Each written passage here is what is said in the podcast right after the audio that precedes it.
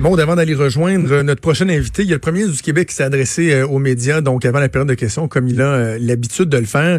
Et là, il a été un peu plus loin dans ses demandes et dans les scénarios évoqués pour mettre fin euh, aux, différents blocus qui empêchent le transport de marchandises et qui paralysent carrément l'économie du Canada en ce moment. Oui, pour la première fois, la possibilité d'une intervention policière pour mettre fin au blocage ferroviaire donc a été évoquée.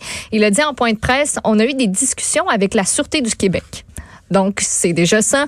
Euh, il doit s'entretenir cet après-midi, on l'a mentionné plus tôt, avec les premiers ministres des autres provinces pour trouver une solution justement à cette crise-là.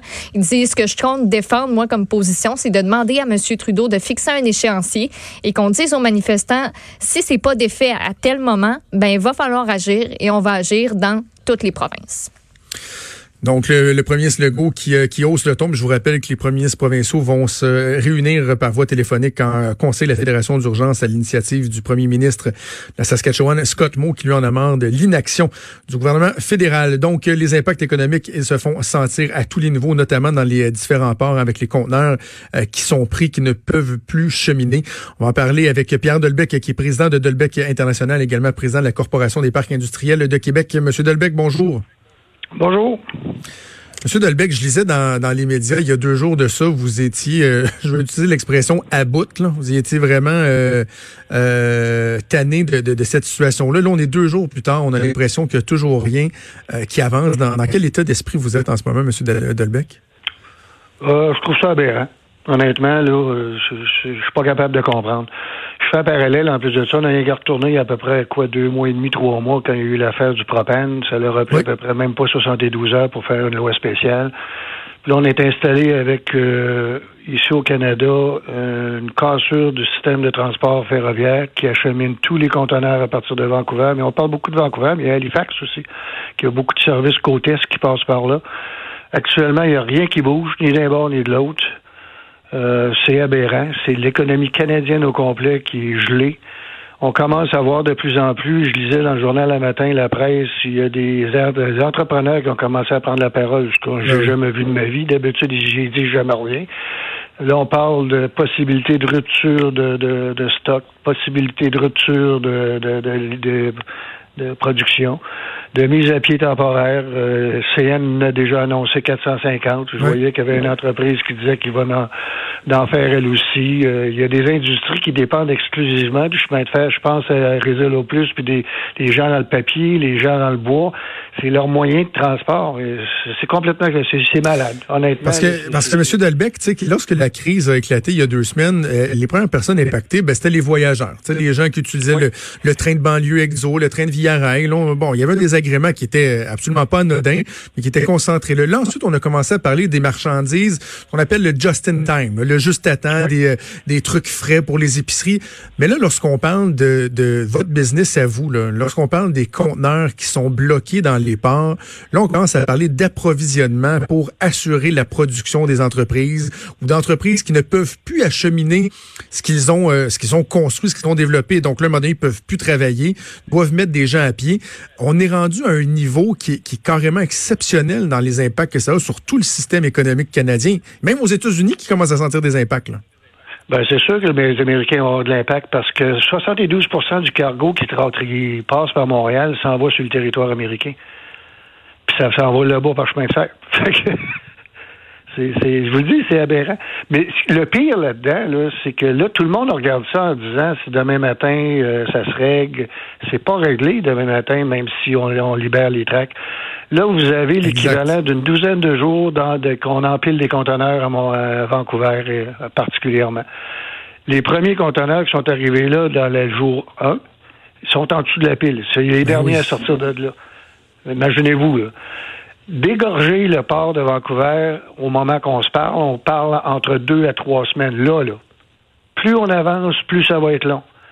Le transit Vancouver sur Montréal, c'est entre sept et huit jours. Ça veut dire que les gens qui vont commencer à recevoir le conteneur à partir du temps qu'on va rouvrir les tracts de chemin de fer n'ont encore pour à peu près huit jours à attendre, plus le dédouanement après ça, plus transporter à l'intérieur ici, puis le décharger. Donc, on parle à peu près de neuf, dix jours. Ça veut dire qu'il y a des gens actuellement qui sont déjà borderline au niveau de l'approvisionnement, effectivement, pour fabriquer, mais de la distribution aussi. Les produits finis qui rentrent, qui s'en vont dans ben des chaînes comme Walmart, Costco et compagnie, ça vient de la Chine. C'est tout ça qui est bloqué actuellement. Mais comme je vous dis, la lumière est même pas au bout du tunnel. Demain matin, on rouvre les tracts, parfait, youpi, je suis content. Mais j'ai encore 10 jours à attendre pour avoir mes affaires. Que ça va être beau à voir. Je disais dans un entretien que vous avez accordé euh, au journal euh, hier ou avant-hier, il y, a la question du dédouanement aussi. Hein. Il y a des délais normalement qui doivent être respectés. Est-ce que ça, ça peut devenir un enjeu aussi éventuellement?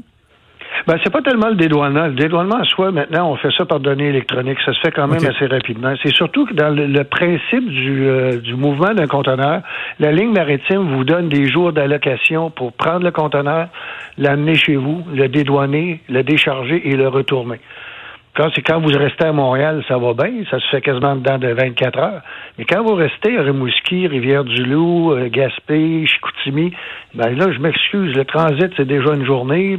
Arriver chez vous, décharge, je retourne, on parle de 3-4 jours. Mm. C'est, numéro un en temps normal. Mais là, je m'excuse, là.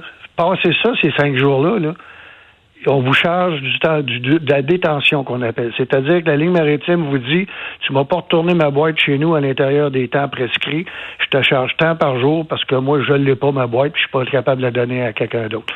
Là, ce que j'ai hâte de voir, c'est ce qu'ils vont faire avec ça. Je n'ai parlé avec ma vice-présidente d'opération ici, puis elle m'a dit, elle dit, pense qu'ils vont ils vont laisser faire pour ça parce que c'est un cas réellement de force majeure. Là. Mais techniquement parlant, s'il voulait, il pourrait peut-être effectivement charger de la détention sur les dites unités. Puis là, votre cinq jours, ça fait longtemps qu'il est passé. Là. Ben oui. Est-ce que vous êtes en mesure, juste pour vous, pour Delbec International? On est, loin de voir la lumière au bout du tunnel. Moi, ce que j'ai hâte de voir, c'est le résultat final de tout ce chiard-là. Honnêtement, J'aime mon même pas. Il y a quelqu'un un matin qui parlait de milliards, je pense dans la presse, puis je pense qu'il n'est pas loin de la réalité.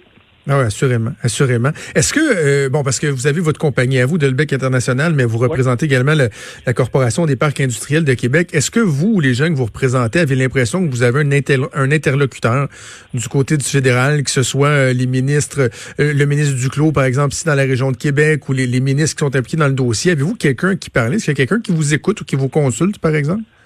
Ben, Monsieur Duclos, j'ai pas eu la chance d'y parler encore parce que j'ai été bien occupé à répondre à tout le monde depuis deux jours. Mais euh, comme j'ai dit, le ministre du Transport, ça a été ma première sortie, puis je pense que ça a été euh, ça qui a fait un peu euh, ouvrir la boîte là, à Crabbe. C'est on voit qu'il a déjà été astronaute, effectivement, mais là, il est temps qu'il redescende sa terre parce que ça fonctionne pas. Ben, Monsieur Delbecq, moi, je disais une chance que c'était pas Marc Garneau qui était dans Apollo 13 quand ils ont dit Houston, we have a problem, parce que ben, pas sûr qu'il aurait été vite, vite, là. Non. Mais euh, Monsieur Duclos, je ne sais pas. Je vais communiquer avec lui pour m'essayer probablement après-midi pour voir effectivement s'il y, a une intervention potentielle. Mais le problème qu'il y a, c'est que c'est tout simplement qu'il faut qu'il mette les culottes. C'est pas bien compliqué. Là. Puis moi, quand j'ai vu le, communiqué de presse de M. Euh, Trudeau hier, je tombe en bas de ma chaise. Je m'excuse, ah là, mais on va prendre le temps de bien faire les choses.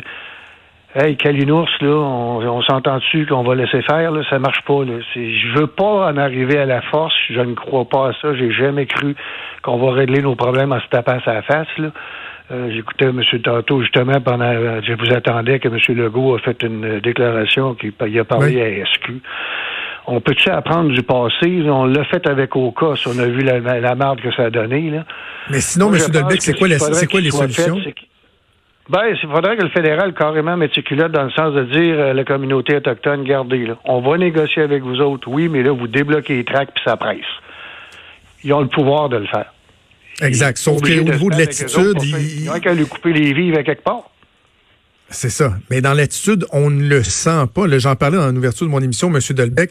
D'un côté, vous avez un ministre fédéral qui, en fin de semaine dernière, a proposé une rencontre, puis il a dit, ben, savez-vous quoi, ce serait le fun si vous leviez les blocus le temps qu'on fasse la rencontre. C'est fait dire non, puis il a dit, parfois, on va vous rencontrer quand même. Mais là, de l'autre côté, le fédéral qui convoque une autre rencontre, les chefs héréditaires dit, ben, là où la GRC dans des communautés, vous allez les faire euh, déguerpir de là, puis on est en train de regarder notre agenda, puis ça se peut que dans deux semaines, on soit libre pour une rencontre. C'est une position qui un gouvernement qui est absolument pas en position de, force ou d'autorité en ce moment. C'est le contraire total. Ben, si le couple est vivre, ils vont le devenir. Vous pensez que ce serait ça la solution? Bah, moi, j'aimerais mieux ça qu'une confrontation, parce qu'une confrontation, là, ça donnera absolument rien. moi, j'étais, j'ai resté à Montréal quand le cas est arrivé, puis je veux plus revivre ça. J'ai trouvé ça aberrant. Euh, au niveau image, en plus de ça, là, c'était provincial, mais puis en plus, avec ce qui est arrivé, c'est un militaire qui se fait tirer, puis il n'y a aucune, aucune réprimande qui est prise après. Imaginez-vous, on parle d'une communauté, là, on parle des communautés autochtones. Imaginez-vous le chiard que ça peut faire, ça va être épouvantable. Je ne même pas y penser. Là, si on pense que l'économie canadienne est gelée, c'est le Canada au complet qui va être gelé, puis pour des semaines à venir, en plus de ça, tout va péter aux frettes. Voyons, ça se peut La misère, euh, on a de la misère à voir quelle sera l'issue de, de, cette crise-là. Pierre Delbecq est président de Delbecq International, également président de la Corporation des parcs industriels de Québec. Merci de nous avoir parlé. Bonne chance pour la suite. Merci beaucoup. Bonne journée. Merci. Au revoir. Vous écoutez